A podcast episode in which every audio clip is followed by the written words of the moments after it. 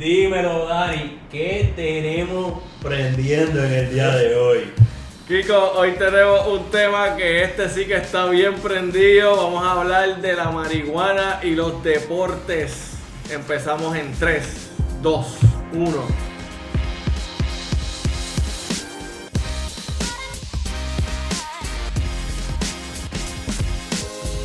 Bienvenidos al episodio número 15 del Ex Deportiva Podcast. Hoy con los de siempre, Kiko Mendoza, Gilberto Olivera y este es su servidor, Daniel Enrique, Matos Meréndez. Y hoy tenemos invitado especial, un reincidente, el licenciado Eduardo Ortiz de Clet, eh, de las Copolías. Sí, Cuéntame. señor. Sí, señor. Pues aquí estamos para desarrollar este temita que está candente y obviamente en los últimos años hemos visto una evolución hacia la flexibilización de, de- esta sustancia y, obviamente el enfoque en el deporte. Así que será un placer discutirlo con ustedes. Vamos, eh, en, re- en resumen, como todos saben, ahora la, marihuana a nivel federal desde los años 1930, pues, algo bien rápido, eh, es ilegal, eh, se, considera a nivel federal, pero los estados desde el 2012 hacia acá han ido flexibilizando y legalizando el uso de la marihuana, ya sea a nivel medicinal y o recreacional, incluyendo Puerto Rico. En Puerto Rico desde el 2015 el entonces gobernador Alejandro García Padilla firmó una ley para legalizar de manera medicinal la marihuana y ya eh, existe hoy en día un andamiaje completo y regulado eh, de marihuana medicinal. Entonces, pero esto- eso ¿verdad? contrasta de alguna manera con eh, las prohibiciones que todavía existen eh, en el Código Penal y en la Ley de Sustancias Controladas, que es de lo que Eddie nos va a hablar un poco el día de hoy.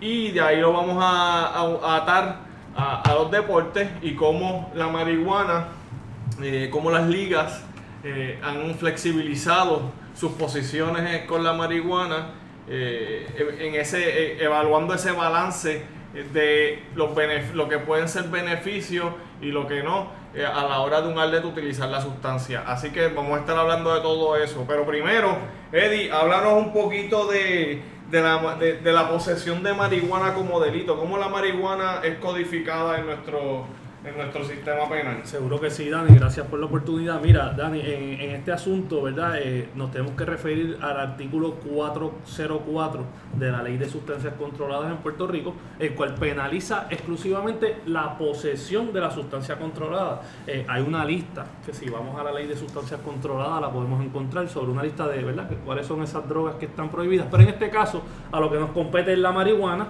es el artículo 404, el cual conlleva una pena fija de 5 años si hay alguna, eh, eh, perdóname, un- una pena fija de 3 años, de cinco, puede ser aumentada a 5 años y puede ser reducida a 2 años. Eso sería en el caso de que incurras en ese delito, en esa infracción, dos o más veces. ¿Qué pasa con la primera vez que tú te enfrentas a la ley por la posesión de marihuana? Y, y un paréntesis rápido antes que vayas ahí. Sí. ¿Cuánto? Hay un mínimo. O sea, hay un mínimo que de, yo tenga posesión o cualquier, si tengo un gramito, tengo un miligramo de marihuana hojita, eso es suficiente. Mira, eso es excelente pregunta porque la ley no castiga la posesión mínima, pero hay un detalle bien importante y es que estas sustancias pasan por un proceso de prueba de campo y de una prueba de análisis químico. Así que necesariamente vamos a tener que usar una cantidad de sustancia capaz de ser medida. Así que he tenido casos y he tenido la experiencia donde la sustancia es tan y tan y tan poca que cuando llegan a la sala y presentan el caso, el juez le pregunta, pero la cantidad pudo ser eh, analizada, le dicen que no. Y, y- precisamente, ¿verdad? Pues si bien es cierto que sí se podía procesar a la persona por la posesión de una sustancia, cuando se llevó a analizar no pudo arrojar un resultado por la cantidad. Así que tenemos un, ¿verdad? un, desfase en el procesamiento, a pesar de que sí se poseía en algún momento una cantidad. Eh, en términos de cantidades, la preocupación mayor que debe tener el ciudadano es el artículo 401 de la Ley de Sustancias Controladas, que es el que regula la posesión con intención de distribución. Miren, básicamente si a ti te arrestan con alguna cantidad, ¿verdad? Mayor a lo que uno puede alegar que es un consumo personal, encuentran dinero y obviamente si hubo algún tipo de transacción en el proceso, te van a imputar el artículo 401 de la ley y no la violación al artículo 404. Nosotros los abogados lo que buscamos muchas veces es que imputaciones a, infracción al artículo 401 las reclasificamos al 404 y este artículo provee un desvío. Así que básicamente la, la, defensa, en muchos de estos casos, más allá de tumbar el caso por algún motivo fundado, algún defecto ¿verdad? en la intervención, va a ser que uno busque que su cliente se pueda beneficiar de un desvío. Así que sí, ya tenemos un sistema que a pesar de que es punitivo, es criminal, eh, buscamos que las personas cumplan por su, por su ofensa. Sí tenemos un sistema que ya de, de primera plana y en la primera instancia te da una oportunidad que es el desvío. Los desvíos no son fáciles, tienes que cumplir con unas condiciones. Esos y el son los drug courts. Esos son los drug courts. Ahora, eh, eh, la corte de droga pues es un enfoque terapéutico, es un enfoque donde vamos a tener personas que se tienen que identificar unos problemas de, de, abuso, uso y abuso de sustancias controladas. Esas personas se identifican y se someten a una serie de, de orientaciones, charlas, ¿verdad? Y, y, unos procesos que demoran más de, años. Eso, eso, es parecido, eh, ya esto es más derecho laboral pero también si, si te hacen una prueba de dopaje en el, en el trabajo y sales positivo y ya estás empleado, no, no las pruebas que se hacen para emplearte, que son previas y como condición, sino ya una vez empleado y sales positivo, no, la ley no, no, te dispone que lo despidas, sino que pases por un programa de desvío, eh, un tipo de, me imagino que como un rehab, para entonces certificar que estás trabajando con esa situación y entonces te, te, dan, como tú dices, una segunda oportunidad. O sea que vemos que en la sociedad, no, solo en lo criminal, sino también en lo laboral, se han ido también flexibilizando estas posiciones. Así mismo es. Y, y el beneficio que uno siempre le tiene que vender al cliente y que es un beneficio real es que una vez tú culmines con ese desvío, hay un archivo y sobreseimiento de la acusación. Es decir, se te elimina el caso, no te hizo récord, pero el caso se va a mantener confidencial solo para que el tribunal sepa que te beneficiaste de él una vez y no puedas beneficiarte dos veces. Así que tenemos obviamente un impedimento que es que está disponible para ti en una sola ocasión. Y ahora, ya que tenemos una breve introducción de la penalidad o, lo que conlleva el delito y vamos a llegar a la flexibilidad, eh, la flexibilización que se está logrando en los últimos años, no significa que hubo un periodo donde este tipo de sustancia, la marihuana, era a cierto punto tabú y hubo grandes atletas, porque obviamente vamos, vamos a llevar el tema hacia el deporte, que fueron afectados por el uso, sea terapéutico, sea medicinal. En aquel entonces no había esa diferencia.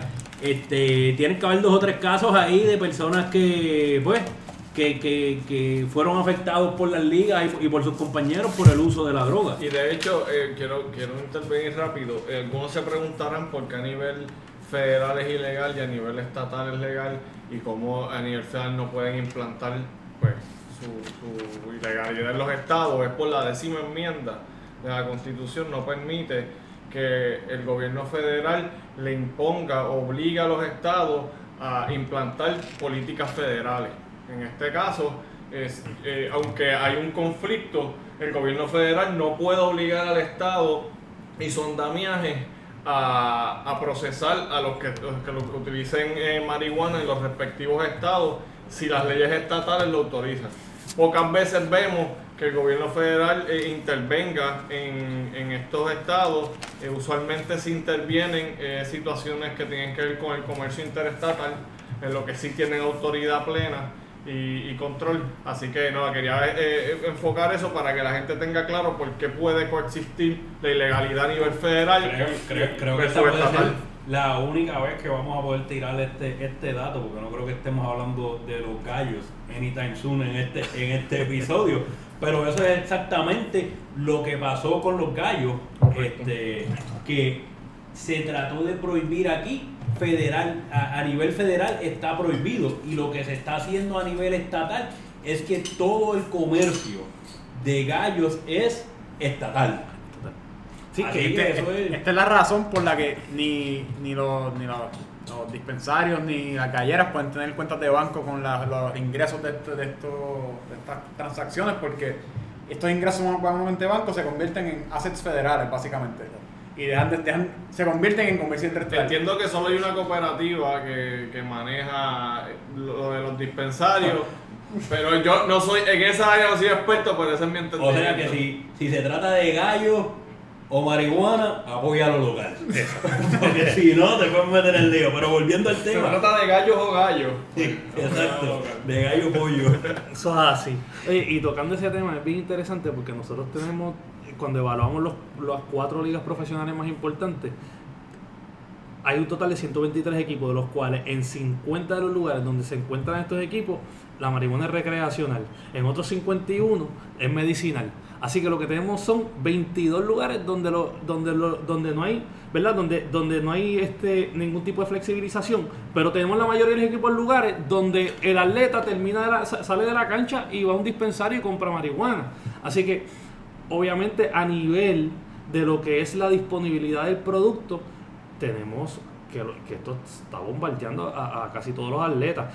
Estados que tienen más leyes restrictivas, donde no se puede, pues, Indiana, Georgia, North Carolina, Tennessee, Texas y Wisconsin. Esos son lugares donde hay equipos profesionales, pero que no hay ningún tipo de flexibilización al día de hoy sobre la, la marihuana, o ya sea porque sea medicinal o porque sea recreativa. Eh, esto pues nos trae una, una, un punto en la historia muy importante porque todas las ligas lo que hemos visto últimamente es que están flexibilizando a base de criterios de la ciencia y criterios médicos. Estamos buscando flexibilizar un, un enfoque que tuvimos en un momento dado punitivo, donde todo lo que hacíamos era sancionar a jugadores eh, que pertenecían a todas las ligas por el por ¿verdad? eh, resultado de, do- de- positivo, pero no teníamos ningún tratamiento para ello. Era cuestión de sancionarlo. Ahora, más allá de nosotros ver que esta persona tiene que cumplir un castigo, estamos viendo cuál es el problema de fondo. Y el problema de fondo, pues muy probablemente son las lesiones, las ansiedades y todo ese tipo de condiciones médicas que, Y psicológico. y psicológicas que, que están afectando a nuestros atletas. Entonces, en términos de lo que es eh, las penas, por, por lo menos acá las penas que, que tenemos en, en- en el ámbito criminal, si bien es cierto que las penas para el delito de la posesión de sustancias controladas las podemos pensar que son bajitas, tenemos unas penas que entonces son de intención con distribución. Claro, obviamente estamos penalizando dos actos distintos, uno es la- el, el comercio de la droga y otro es el uso. Así que cuando tenemos el, el artículo 401, Cuando dices el uso, no es el uso, sino la posesión realmente. Claro, claro, claro. El- la posesión, más bien puedo hablarte del fin, que, que mu- muchos, muchas veces vamos a alegar que la poseemos para usarla, no para venderla. Que me llevaría a mi pregunta de si encuentran a alguien consumiendo la droga, eso sería una, una posesión Pues- implícita. eh, ¿cómo, ¿Cómo funciona eso? Pues mira, eh, yo te tengo que decir que el- en, en el reglamento de salud eh, que se ha aprobado para el uso del cannabis, hay un asunto que tiene que ver con la forma en que se va a consumir el- el- la, la sustancia. Ahora, se está diciendo que solamente puedes vaporizar y no quemar. Cuando tú hablas de quemar, Eso si tienes la licencia autorizándote medicinalmente. a- a- a la- que te autoriza la posesión. Por eso es que en un caso de posesión de sustancia controlada, una de las cosas que tiene que establecer el Ministerio Público, los fiscales, es que no tenga licencia. Eso es una de las cosas, porque si no, ahí venimos los abogados, nos quedamos callados y levantamos la duda. Mire, güey, aquí no se trajo prueba de que no hay licencia.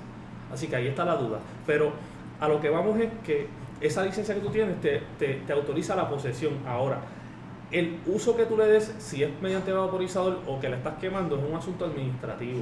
Claro, esto es un asunto novel, esto es un asunto que se está trayendo y hay muchas intervenciones porque tal vez el envase que vio el policía, el envase, él entiende que el envase no es de dispensario o tenemos una persona que le está fumando cuando no se puede fumar y esa legalidad es la que se está debatiendo. Ahora, yo te tengo que decir que como jurista puro, puro, puro, que yo voy a la ley, mi opinión personal es que tú no puedes penalizar a la persona a nivel criminal por quemar. No lo puedes hacer si porque tienes la- la licencia. si tiene la licencia, claro, si tiene la licencia, estamos ¿Por si, si en ese supuesto es si tenemos una licencia. Por, Si- por lo que dijiste, que esto es una, una licencia que emite el Departamento de Salud, no es una licencia que se emite a través del Departamento de Justicia, así que el Departamento de Justicia carecería de fuerza en ese caso para ejecutar o, o Claro, hacer. y es un principio que se llama el principio de legalidad. Se aplica lo que está estatuido, lo que está escrito. Cuando uno va a la ley de sustancias controladas, esa es la única ley en Puerto Rico que regula el, la posesión y el comercio de la droga. ¿Por qué? Porque lo que estamos hablando de la marihuana medicinal es un campo de salud. que, que ellos lo manejan de forma administrativa, pero no, no pueden tener leyes penales. Y, y el, que no, el que no tiene la licencia y lo cogen consumiendo o acabando de consumir. Pues ahí, Eh, pero. eh, Llama al licenciado Ortiz. Llama al licenciado Ortiz y lo co- acá- acá cogieron acabando de consumir un cigarrillo de marihuana que ahí no tiene licencia. Ahí hay posesión mientras lo está quemando, cuando lo acaba. La eh, posesión tiene que ser que le quede algún pedazo del cigarrillo de marihuana y se pueda llevar al laboratorio. Si yo me lo terminé, me lo terminé y se acabó. ¿Por qué? Porque obviamente ya vendríamos a la segunda parte del asunto, que sería cuál. Yo te voy a hacer una prueba al organismo para ver si había presencia. Como quiera, la presencia que da la prueba de orina no te prueba que yo tenía posesión de la sustancia. Y acuérdense, seguimos, lo, lo más importante sigue siendo lo mismo. Posesión autorizada o no autorizada. Así que Lo que me lleva a los motivos fundados. Háblame, eh, explícale un poquito a los que No. nos escuchan cómo eso que tocas de decir se relaciona a los motivos fundados que tiene que tener el policía Eso. a la hora de, de- de detenerte o de evaluar si tú cometiste o estás cometiendo un crimen. Mira, eso es una tremenda pregunta porque si bien es cierto que no te pueden penalizar por tener, eh, por estar quemando la marihuana cuando tienes licencia, sí eso puede ser un motivo para que intervengan contigo, ya sea pues porque tú estabas quemándola, pues mira, yo puedo intervenir contigo, pero tengo que encontrar algo más. Si como producto de la intervención que tú estabas fumando marihuana en el carro, yo registré por alguna razón y encontré una pistola, la intervención va a ser legal. Ahora bien, no te, van a, no, te van a no te pueden presentar un caso por violación al artículo 404 de la ley de sustancias controladas porque tú tenías una posesión autorizada. Ahora, fíjate que no te están procesando, pero lo están utilizando como motivo fundado para intervenir contigo. Al igual que el día que tengas una bolsa de basto en el carro, y ya sabemos que aquí los dispensarios dan sus potes con sus labels, con el número de pacientes, tú tienes un recibo, ya hay otra evidencia. Entonces, pues esa es ¿verdad? la disyuntiva que estamos enfrentando en los tribunales de las personas que tienen licencias pero tienen productos de la calle.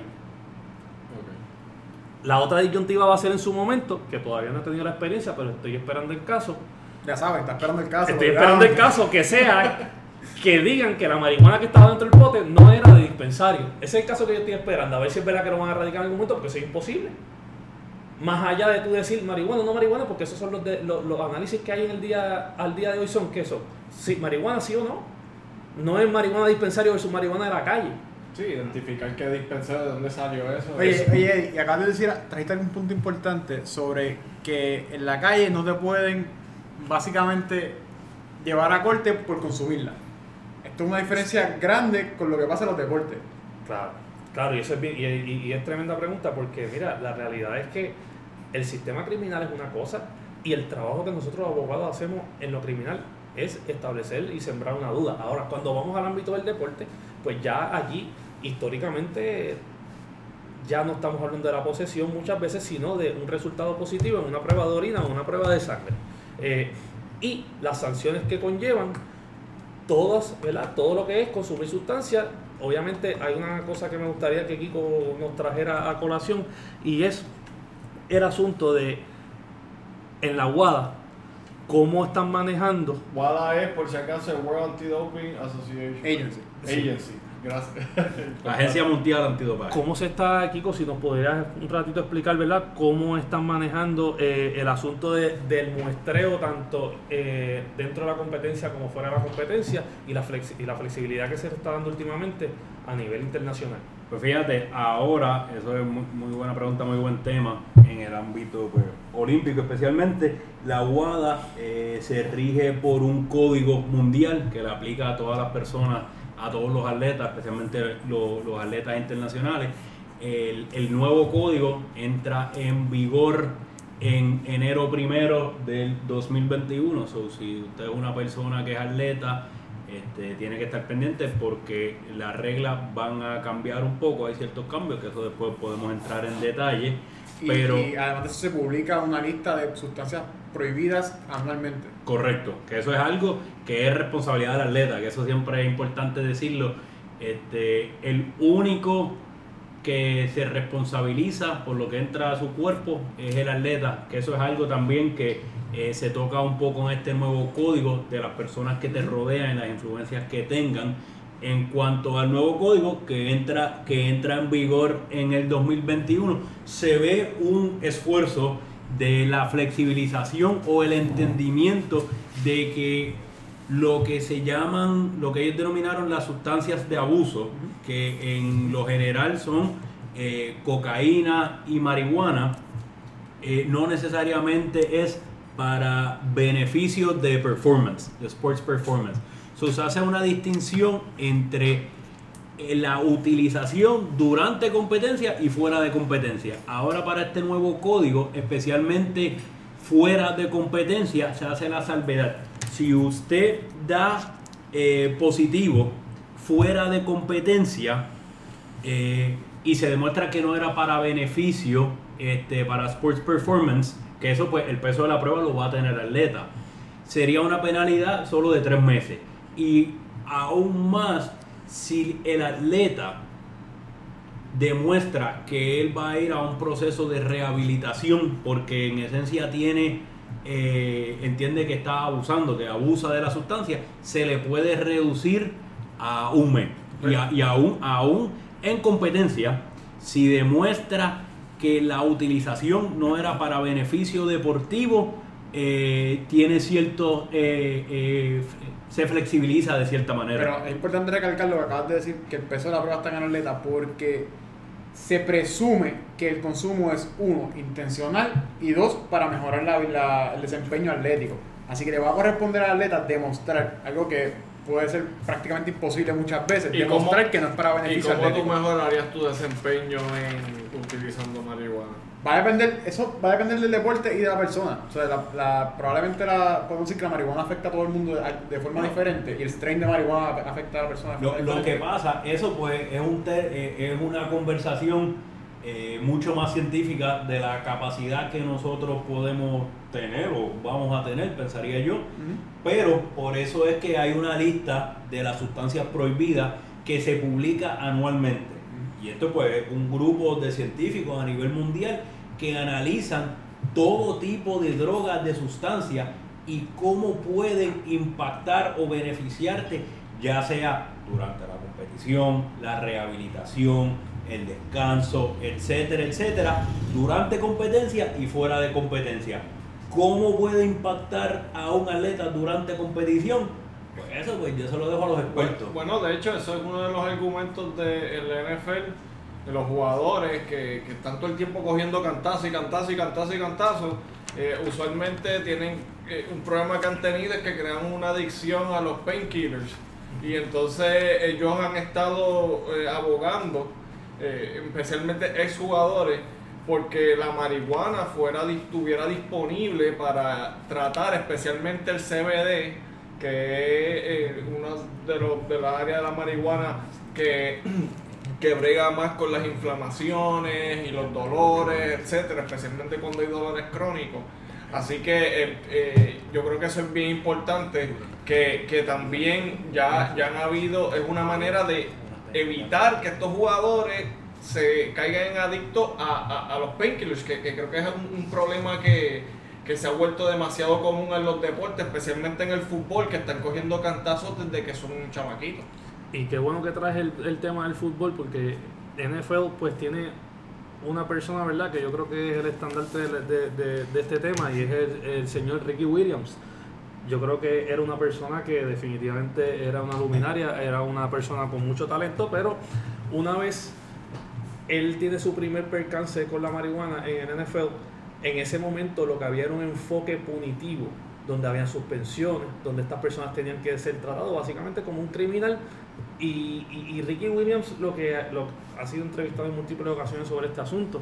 Y habla, él lo, habla muy bien, aprovecho la oportunidad. Eh, eh, serie, etcétera, que pueden ver, un excelente documental de 30 for 30 que se llama Run Ricky Run, que entra en detalle a entrevistas con él y con gente allegadas a él sobre eso. Y Ricky lo que siempre dijo fue que a él pues le, traumatizó y le sorprendió mucho el trato que él recibió, él habiéndole dado tanto de su vida al, fútbol. Y definitivamente pues eso hizo que su decisión, pensando uno acá verdad, fue un poquito más fácil, pero, pero realmente el caso de Ricky Williams es interesante porque al día de hoy la NFL tiene una política de, de no suspensión, sino de tratamiento.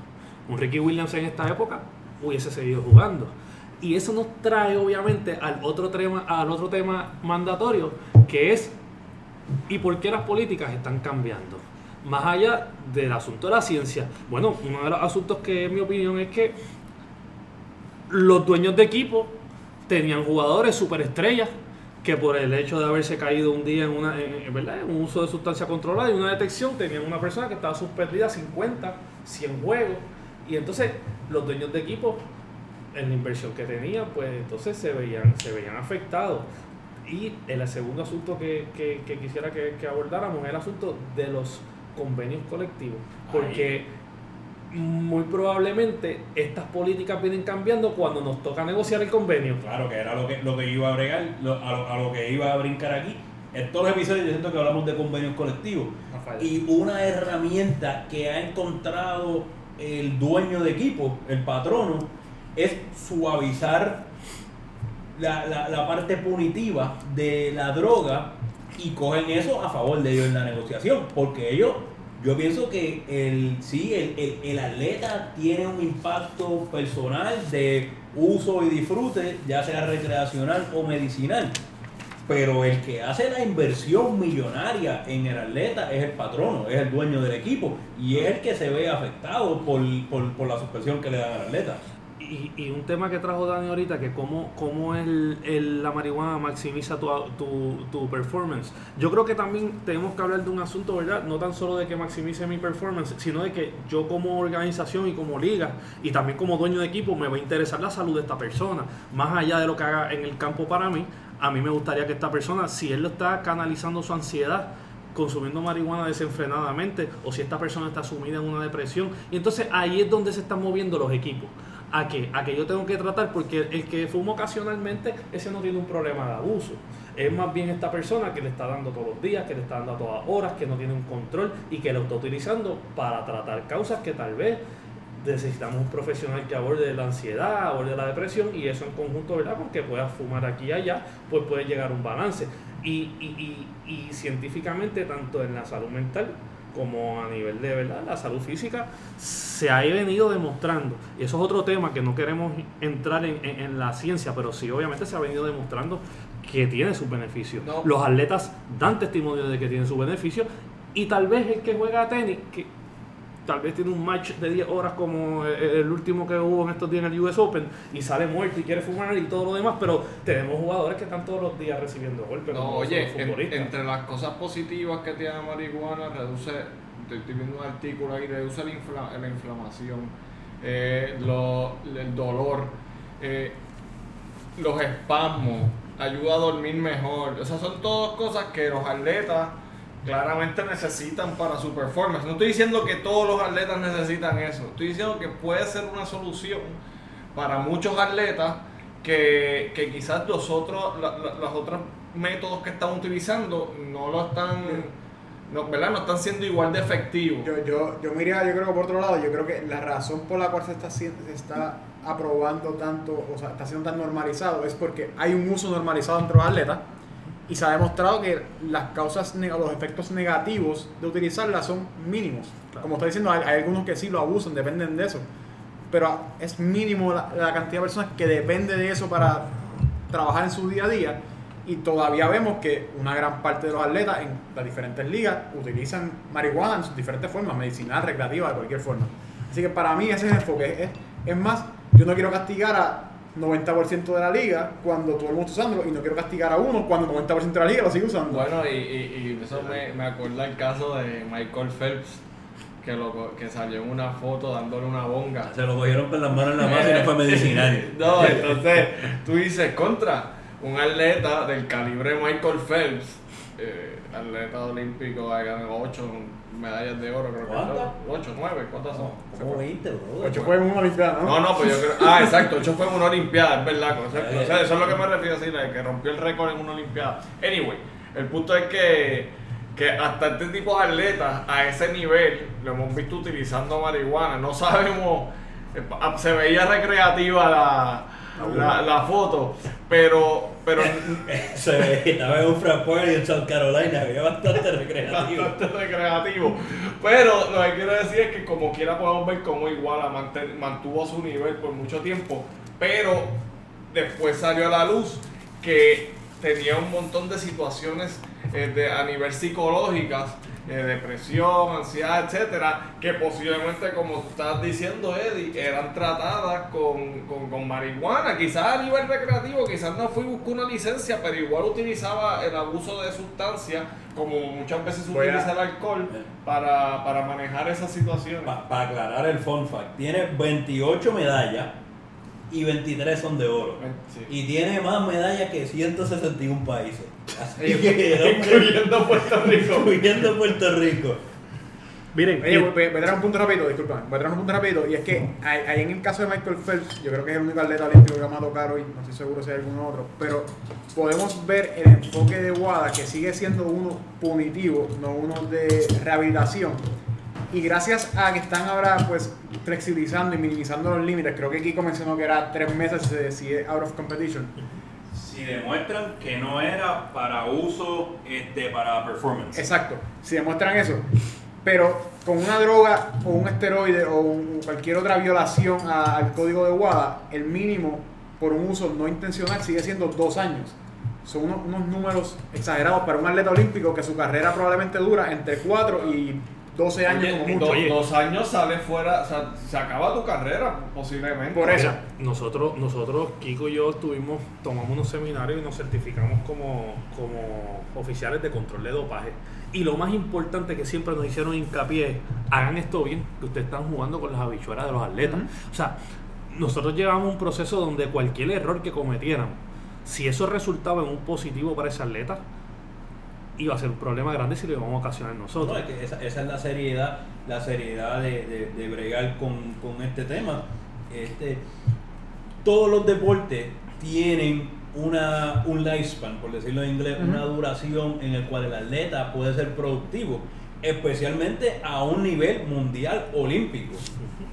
Y una suspensión de dos años no son solo dos años, porque a cierto impacto te afecta el ciclo olímpico, que son cuatro años. So, esa es la seriedad. Uno, de uno hacer su trabajo bien. Y dos, del atleta Oye. reconocer que él tiene que dominar y entender todo lo que entra a su cuerpo. Oye, una suspensión de dos años te limita tu tiempo de clasificar para las próximas Olimpiadas ridículamente. No, vas a poder competir. Pero en cualquier atleta, imagínate que LeBron perdiera dos años del NBA. eh, o, o, cual- eh, o sea, y, y más si estén en su prime, que son dos años que de- a un nivel que posiblemente no va a recuperar, que me recuerda a lo que pasó con Mohamed Ali cuando, cuando Ujú. estuvo con el proceso eh, en su caso, que, que, que perdió, no pudo pelear en, en sus años prime. Y perder eso es una cosa tan, tan importante para un atleta que, que el riesgo nada más pues es un Pero disuasivo. a- aquí hay que Bueno, hacer una diferencia en lo que mencionaste de LeBron. En las ligas americanas no hay una suspensión de dos años del saque. O sea, estamos, estamos hablando que WADA trabaja con los deportes olímpicos, trabaja con los deportes internacionales y la suspensión de dos años es inmediata. Tú tienes una, una violación por un uso no intencional o encontraron cualquier tipo de sustancia no intencional en tu cuerpo, ya tienes una, una y no hay de programa de años. desvío ahí. No hay ningún programa de desvío ni nada. O sea, tienes dos años, estás suspendido por dos años.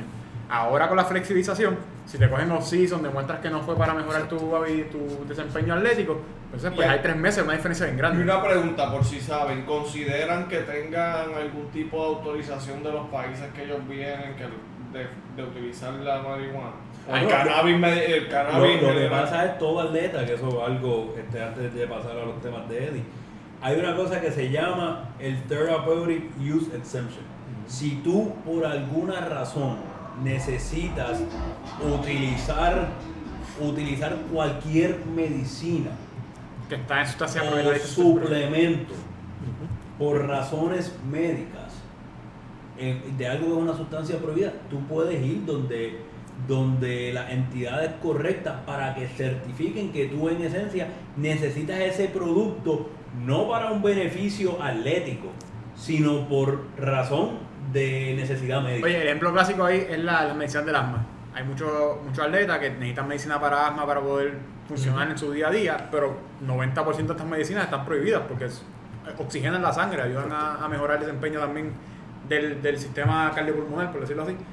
Y al usar estas medicinas, ellos no están mejor, ellos no están mejorando su desempeño atlético, simplemente están funcionando a su normalidad. Así que ellos consiguen estas AUT, como dicen en español, para poder usarlas y seguir compitiendo. AUT, autorización de uso terapéutico. Ahora, eso, según mi mejor entendimiento, es que para tú utilizar el AUT, tiene que ser previo a la competencia. Correcto. Y Bueno, ahí lo no que pasa, hay ciertas ocasiones que los dan retroactivos, pero ya tú estás bregando con que con que hubo un adverse analytical finding. Ya está suspendido, vamos a empezar por ahí. Antes de demostrar todo eso. So, antes de meterse cualquier suplemento al cuerpo de algo que está prohibido o usted no sabe, mire la lista, vaya donde su doctor, vaya donde la Organización Nacional Antidopaje. Y busque un experto que lo asesore bien, porque verifique todo lo que usted se está tomando, si es atleta. O sea, no se tome ese riesgo. Porque imagínate internacionalmente, ahora, dos años, una penalidad parecida, te puede acabar la carrera. Que quede claro que Eddie no nos paga por los anuncios, pero que llamen a Eddie. y no hablen. Mira, un asunto bien importante que quería traer más, más bien como dato en cuanto a la flexibilización, que es el tema, es que te- en, en- en términos de las ligas, la menos que ha cambiado es la NBA. La NBA tiene una, en, en la primera infracción tienes que entrar al programa de marihuana, en la segunda son 25 mil dólares, en la tercera son 5 juegos de suspensión, entonces en la sucesiva se te van añadiendo 5, así que ya la cuarta son 10, la quinta son 15 juegos y así sucesivamente. Interesantemente, en, la pandemia, ¿verdad? En el coronavirus, el break que tomaron la NBA, no hubo problema y le dieron, dele por ahí para abajo y fume. Así que no iban a hacer eh, muestreo, así que pues obviamente los jugadores de la NBA estuvieron por la libre. Lo segundo es que en el off-season tampoco hay muestreo. Y uno dirá, pero es que en ningún off-season hay muestreo. Pues claro que lo había. En el NFL lo había. ¿Y qué pasó? De, de abril a agosto, que era que se hacía el muestreo, ahora se dijo que es las primeras dos semanas de entrenamiento, del training camp. Entonces, en términos de, de suspensión, ya no hay suspensión en NFL, hay tratamiento. Entonces, en términos de lo que son los niveles de detección, subieron. Acá es un asunto científico, pero subieron el nivel, así que la concentración que tiene que haber de la, de- del THC tiene que ser mayor. Eh, MLB eliminó la marihuana como droga de abuso y uno dirá, pues eso no es, no es un- una gran cosa porque antes lo que se usaba era la figura de la causa razonable. Si había causa razonable, entonces era que te hacían el testing. Así que no era un random testing, sino con causa razonable. Causa razonable y que quede claro, no es el mismo concepto que se usa en el ámbito penal, ni se usa en el ámbito civil, ni nada de eso. Simplemente se usa en el concepto de MLB. No hay nadie más que utilice este concepto. No es. Y como, como yo estoy... Ese estándar de. Un estándar Un estándar. Como Sí. estamos aprovechando y dando un semiseminario también de, de todo lo que es dopaje a nivel este WADA, eso que tú estás hablando de out of comp- de off season, que fue algo que, que aprendimos nosotros en el seminario, cuando tú llegas a un nivel eh, atlético internacional, hay una cosa que se llama los whereabouts. Y tú tienes que dar la información tuya de dónde tú vives, tu dirección, tu número de teléfono, donde una hora al día donde tú vas a estar. Una hora al día, todos los días. Y tú tienes que asegurarte de cambiar esa información porque en cualquier competencia puede, puede, perdón, en cualquier momento, si tú estás en ese listado, lo que se llama el testing pool, puede ir alguien a hacerte una prueba. Random.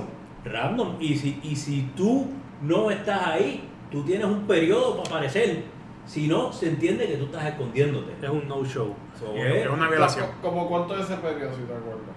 una hora. Una hora. Una hora. Una hora para aparecer. Una hora. Sí. si Una hora. no, se entiende que Lo- hay, hay- hay un, hay un as- un aspecto técnico y, no, y- y ta- no vamos a entrar tanto en ellos, pero esa hora que tú ya le dijiste a la federación que tú vas a estar en ese lugar, esa hora tienes que estar allí. Ahora, si la persona que te va a hacer el muestreo llega en un momento después de esa hora, que lo puede hacer también, no es que solamente vaya en esa hora, te puede- tú dijiste a las 6 de la mañana, te tocaron la puerta a las 6 de la tarde, él te va a dar una hora para que tú des la muestra. Así que no tan solo es que tú no estés allí, es que estés allí y no le diste la muestra en una hora, eso también te cuenta para un Y que tienes que estar pendiente, disponible todo el tiempo Eso- a que muchas- te puedan llamar es que para. ahí, por una parte, tú prueba. tienes que ver que, pues tú dices, pues una hora. Pues mucha gente lo que hace es, pues yo entro todos los días a las 7 de la mañana. Pues yo estoy en clase a las 7 de la mañana. Pues yo por la mañana duermo, pues yo estoy en mi casa. Ah, que ese día me quedé en casa de, de mi abuela, mi mamá, de mi novia, quien sea. Más vale que esté a una hora. Y eso también pues pasa porque mucha gente coge y se va a entrenar, personas que, que pues no necesariamente tienen los mejores intereses, se va a entrenar a lugares remotos y no, y no lo notifican. Todo eso pues es este, para poder mantener la integridad del deporte, cuando tú estás a un nivel, hay que asegurarse que en todo momento tú estás cumpliendo con las reglas. Y es una responsabilidad personalísima, y a eso me refiero, con que si, por ejemplo, tú eres una persona que no domina las redes o no domina la- la- el- tu teléfono, eh, tú no puedes utilizar como excusa que tú no cambiaste el whereabout porque no sabías. Tienes que o buscar, muchas veces nos dimos cuenta, ¿verdad, Kiko? Que muchas veces esto- estas personas que pues, no tenían ese dominio, lo que hacían era que identificaban una persona en la federación que le hacía los cambios. Pero Pero Eso si no está- está, eso está el, bien hecho, el- está. el culpable no es el de la federación de la el federación. cambio. eres tú. Eso pasa no solo en los huevos, eso pasa también con los coaches. Y tu coach te dice, tómate esto que no, que puede, que no, no tiene nada. La responsabilidad sigue siendo tuya, aunque tu coach se haya dicho que lo haga. O sea, en todo momento la responsabilidad es del atleta. No importa, cualquier violación, no importa la que sea, la responsabilidad es del ¿Y hay atleta. alguna penalidad para los cómplices? Sí. En el, en el nuevo, en el, en el nuevo código se busca eh, penalizar a esos coaches que lo obligan y también le da un beneficio al atleta, que esto es importante, que tú puedes, lo que se está llamando, no recuerdo el nombre específico, pero es el whistleblower. Si hay una práctica, tú puedes ir y hablar y no va a dar una penalidad contra ti. So, se está buscando la manera en, en proteger al atleta que no necesariamente tiene esos recursos y está siendo presionado por su por sus alrededores. Entonces, sí, en, en este nuevo código hay ese tipo de cosas. Y, oye, y yo creo que hemos hablado del código 2021, e- esos nuevos aspectos en, en las ligas, en las ligas profesionales y a nivel Puerto Rico, yo creo que se están viendo eh, este, la mejoría, la despenalización, la flexibilidad. Sí, ha ido en progreso la esa flexibilización. Lo que pasa es que ha sido una flexibilización lenta, ciertamente, eh, porque estamos hablando de esto hace uno, dos o tres años atrás. Si tú miras esto- estos cambios que han habido, y claro, bien importante lo del convenio colectivo porque no se negocian todos los años. Así que eso es muy importante porque eso viene a jugar el rol. Y claro que si, los, si, te- si del otro lado te van a conceder no hacer el muestreo, tú tienes que ceder también. Así que el convenio ha, afectado que las políticas se hayan adoptado antes. Eh, en NCAA, por ejemplo, que ya no vamos a hablar de convenios, pero en NCAA, pues en el 2014 tenemos que fue que bajaron las suspensiones. Antes era el full year, a tú dabas un positivo, te ibas por el resto de la temporada. Ahora, pues, pues era el 50%. También el nivel de detección lo cambiaron, lo subieron de 15 a 35. Así que eso es lo que hemos estado viendo. Yo tema, creo tema aparte, quizás hablemos de convenios pronto en, en CWA, así que quizás tengamos que bregar con esto pronto. que eso es interesante. Ahora, hay una, hay una sutileza bien importante y ahí entra el campo legal nuevamente y es cómo nosotros nos vamos a referir a las personas. Y esto para mí es súper importante porque tanto a uno como abogado y va a interrogar a alguien, uno tiene que usar el palabreo correcto. Y, y- esto es puramente informativo. Pero cuando tú hablas de una persona que es un paciente, tú hablas de una persona que está medicada. Así que es un paciente y está medicado. Tú nunca vas a hablar de un usuario bajo los efectos. El que no tiene licencia es usuario bajo los efectos. Siempre lo va a hacer. Así que eso es bien importante porque a la hora de yo defenderme, ¿qué te van a decir? Ah, es que usted está manejando un carro bajo los efectos. No, yo estoy medicado. Es el mismo que toma tramador, es el mismo que toma Percocet, que está manejando un vehículo y nadie le pregunta nada. Y si te preguntan qué tú dices, o no digo nada porque le IPA, o estoy medicado. Pues básicamente esos conceptos los vamos a tener que ir adoptando y los vamos a tener que introducir ¿verdad? a nuestra a nuestra jerga diaria, porque la realidad es que pues siempre siempre seguimos hablando de pasto cuando ya estamos hablando de cannabis medicinal y la realidad es que nos tenemos que mover un poquito porque esa flexibilización tiene que partir de la aceptación. Y oye, el, el mejor que lo puso de él, lo que yo le estaba diciendo ahorita, Chente en el, en el último stand-up dice, yo no estoy arrebatado, yo estoy medicado. Claro. Es, es la manera en que lo dice. Pero legalmente es el wording que tenemos que utilizar. Porque al trabajo tú no vas arrebatado, tú vas medicado. ¿Ok? Para operar maquinaria, para un vehículo de motor, para lo que sea, es el medicado. Claro, obviamente. Que, que, perdón, que eso es importante el lenguaje.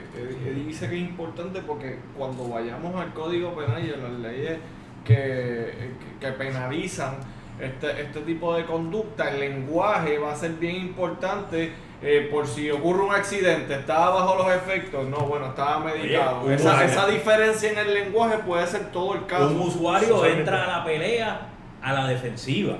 El medicado, pues, yo estaba bajo medicamento recetado, es, completamente diferente. Lo que tenemos que ver es si, si, si una persona que es un paciente de marihuana, de cannabis medicinal, tiene todas las protecciones de confidencialidad que tiene un paciente de cáncer. ¿Por qué no? Si sigue siendo un paciente, sigue pasando por el crisol de un médico y está siendo medicado. Y de hecho, mira, nosotros también es, el estigma, ¿verdad?, de que siempre hablamos de esto como algo recreacional, pero la realidad es que es interesante ver cómo videos de personas que tienen las convulsiones y entonces rápido intervienen con marihuana y se le quitan y, claro, y definitivamente yo creo que parte de, de, moderar nuestro lenguaje y movernos ¿verdad? hacia algo de vanguardia es que lo cambiemos. Mira, lo cambiemos. Si tú te das cuenta, ahora mismo cuando Eddie empezó a hablar, dijo marihuana y rápidamente cambió a cannabis medicinal. Porque una cosa es la marihuana, otra cosa es el cannabis medicinal. Mira, es interesante y traigo la conversación porque a veces yo escucho a mi mamá, mi mamá es psicóloga y, trabaja con todo esto y siempre ha trabajado con todo esto. Y entonces ahora yo la escucho a ella diciendo que no hay medicina y le decía, pero si ese es el mismo pasto de hace 15 años, ¿verdad? Y, y, pero es interesante como, como todos, oye, todos como sociedad nos estamos moviendo. Oye, y, y dice el mismo pasto, pero la realidad es que no es el mismo pasto, porque ahora la tecnología y la legalización y regulación del campo ha hecho que la gente pueda invertir en mejorar la calidad del producto, lo que también pues conlleva eh, unos beneficios, puedes especializar las cosas, puedes decirle a la gente mejor qué está consumiendo y por qué, que, yo eh, cada, cada hoja puede tener un, efecto distinto. Yo creo que eso es bien importante a la hora del campo, como se ve hoy en día, especialmente aquí en Puerto Rico. Y yo estoy súper de acuerdo, es un asunto ¿verdad? De, de, mira, es bien triste que nosotros sigamos viendo cómo una persona en su defensa tiene que gastar mucho dinero y personas que hasta vayan a la cárcel por marihuana. Tú metes para allá adentro una persona que solamente cometió un delito contra su persona y lo sacas aprendiendo a cometer delitos contra todo el mundo, a tener que defenderse y a sacar a una persona que definitivamente no la rehabilitaron de nada. No, y que cogen muchas adicciones dentro de la cárcel que son mucho peores a la marihuana, porque adentro no hay marihuana controlada, regulada, que, que le han hecho mil exámenes y que tiene, tú, ya tú sabes lo que te estás metiendo. Adentro lo que hay es, marihuana, no cannabis. Pero hay otro tipo de marihuana, otro tipo de drogas que muchas veces son como índice casera. Así que, que sus efectos son distintos, crean otras adicciones, crean otros comportamientos y realmente no vemos la rehabilitación, que es el punto principal del sistema correccional que tenemos, por lo menos a nivel de exposición de motivos. Claro, y, y a nivel de procesamiento criminal, tú puedes ver cómo los fiscales son más lenientes con los casos de marihuana que con cualquier otro tipo de caso. Y, y, y, eso es parte, volvemos, de, la, de este tipo de flexibilización. Cuando García Padilla entró su orden, en ese momento los procesamientos por marihuana bajaron.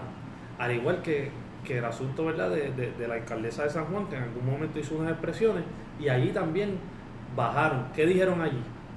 Allí dijeron, mira, las intervenciones por marihuana van a ser estatales yo no quiero a mis, mis guardias municipales gastando en esto, teniendo que ir a tribunales que se caigan los casos, esperar por análisis químico. Ocupamos al Instituto de Ciencias Forenses, a los químicos del Instituto de Ciencias Forenses, que están, tienen que hacerle el test a la, a, bolsita de pasto que tenía el cliente mío, en vez de estar haciendo las 25 libras que cogieron un cargamento. O sea que, que realmente cuando tú lo miras, la guerra contra la droga y la guerra contra la marihuana, más allá del ámbito criminal, pues se ha extendido a, ¿verdad? Mira cómo permea todo, cómo tenemos, tenemos que adoptar protocolos, para adoptar protocolos tenemos que contratar, contratar abogados, basarnos en la ciencia, o sea, cómo, ¿verdad? Esta, esta sustancia ha revolucionado, ahora obviamente está en la rueda de arriba, pero quién sabe qué pueda pasar aquí. y, y, aquí en Puerto Rico, a nivel deportivo, ¿cómo? Porque aquí aunque recién están creando, se han creado asociaciones de jugadores, no hay estos convenios colectivos que hay en Estados Unidos que regulen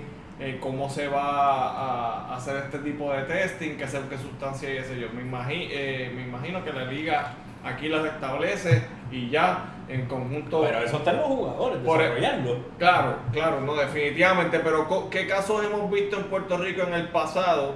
Eh, de, que tengan que ver con esta sustancia y cómo, cómo se está moviendo la situación aquí en Puerto Rico a nivel de las ligas profesionales y algo eh, en, dirección, en la dirección que están tomando en, en el exterior. Mira, las ligas profesionales en Puerto Rico yo creo que en teoría han tenido siempre sus políticas antidrogas.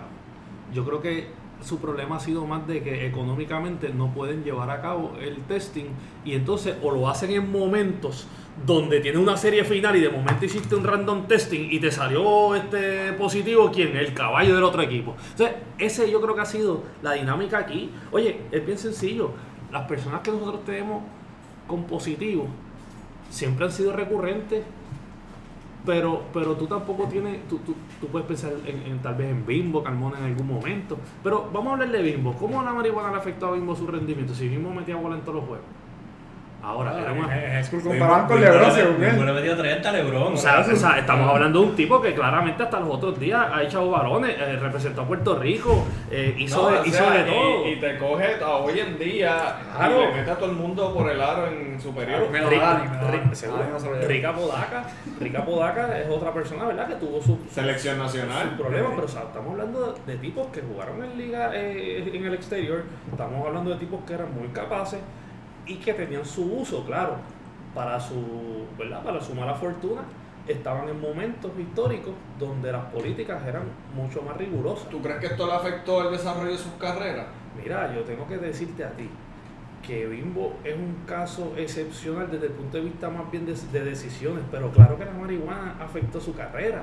Claro que tú tienes que hablar de que en Bimbo sí lo afectó porque por lo menos yo que de chamaquito iba a las canchas y veía a Bimbo, yo veía lo que le gritaban, yo veía lo que pasaba, yo llevo viendo Bimbo también, por ejemplo, desde, desde que estaba en sub-21 y, y desde antes. Oye, y tú ¿y veías un chamaco con un potencial enorme, tipo físicamente apto, a nivel, a nivel de, de, de skill, era un tipo... Oye, y cuando hacía la selección siempre, el comentario que salía de él era eso, era, sí, pero es que es problemático, tenemos problemas con él siempre. ¿Cuál era el problema de Bimbo? ¿Cuál- Si Bimbo defendía. Por eso. Bimbo pasaba la bola, Tiene un Bimbo metía la IQ bola. altísimo. Su problema era que iba a dar positivo en las Exacto. competencias internacionales. Y entonces Bimbo se convirtió en un problema, no por su capacidad, sino tal vez por su falta de compromiso en ese momento donde, mira, te tenemos que llevar.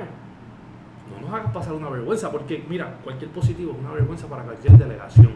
Y eso es algo que el atleta tiene que entender. Y el atleta tiene que o se limita o no va. Pero realmente tú como atleta no vas a ir si ese es tu sueño, para eso es que estás trabajando. Oye, y una responsabilidad pues representas un país entero. No, y los cuentos de las villas olímpicas con un positivo, sí, te sacan de allí como, como terrorista, bro. Eso no es serio, o sea, se coge en serio y eso a cierto punto las mismas ligas y las selecciones tienen que tomar eso en consideración Oye, porque es una vergüenza grupal Oye, lo, lo- del país. Lo que tú mencionaste ahorita del código, hay una violación específica del código de WADA, que es asociación con personas que dan positivo o que están asociadas al, al uso de sustancias controladas o sustancias prohibidas.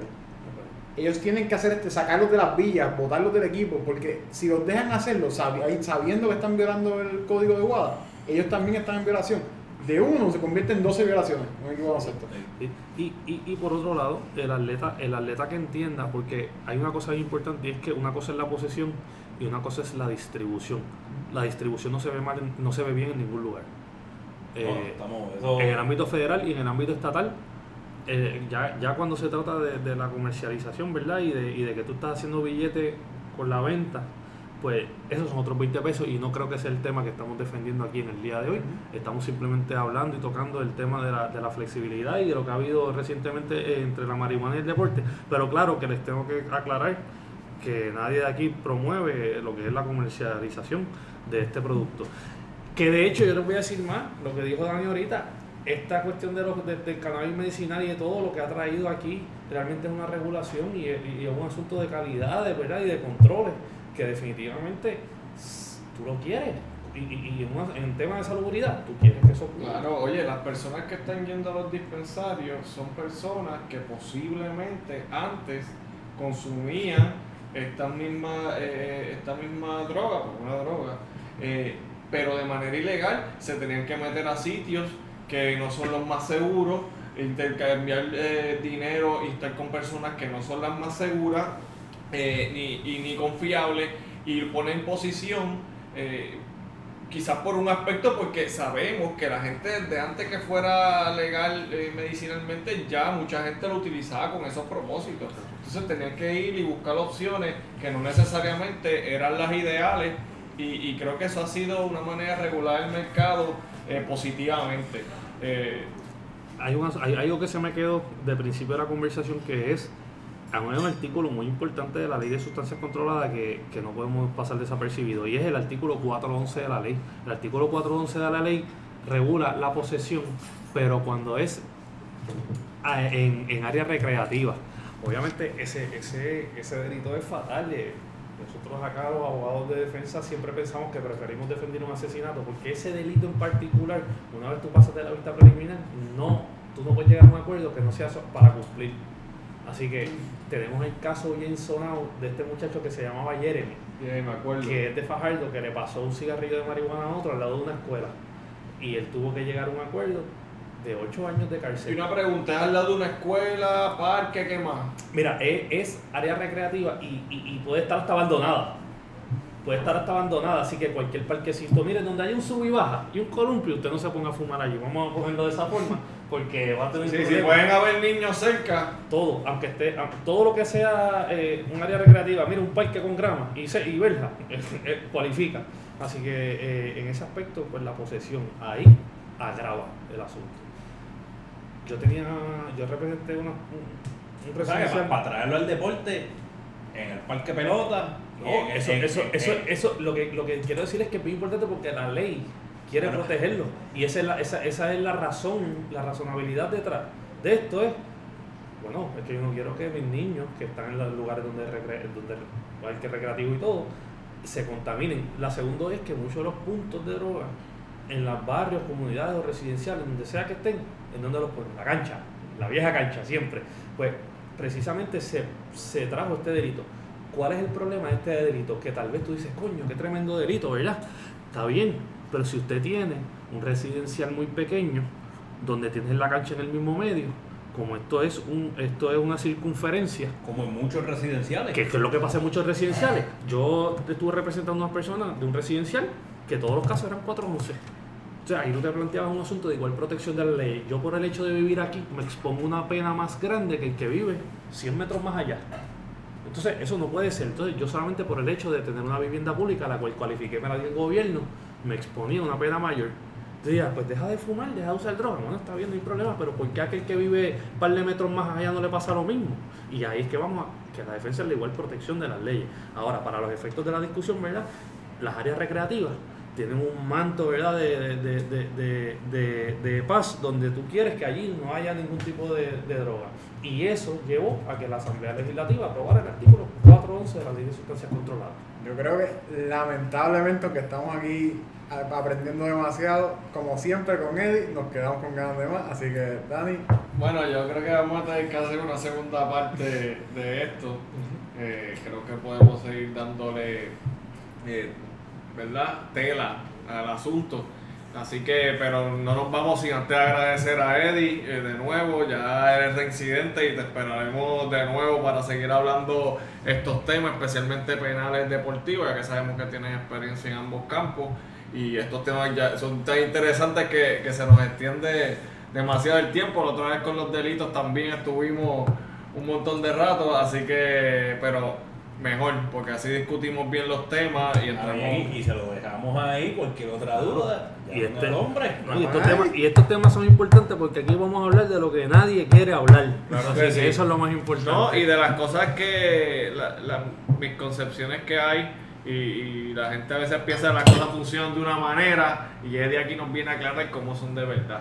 Y hasta el lenguaje es importante. Así que nos vamos con eso en la tarde de hoy. Eh, recuerden darnos follow, like, subscribe en Lex Deportiva Podcast. Estamos en Facebook, LinkedIn, Instagram, Twitter. Darnos también oído en Spotify, Apple Music. Dale like, díselo a tu papá, tu abuela, tu tío, tu primo, a todo el mundo. Nos vemos la semana que viene. We out!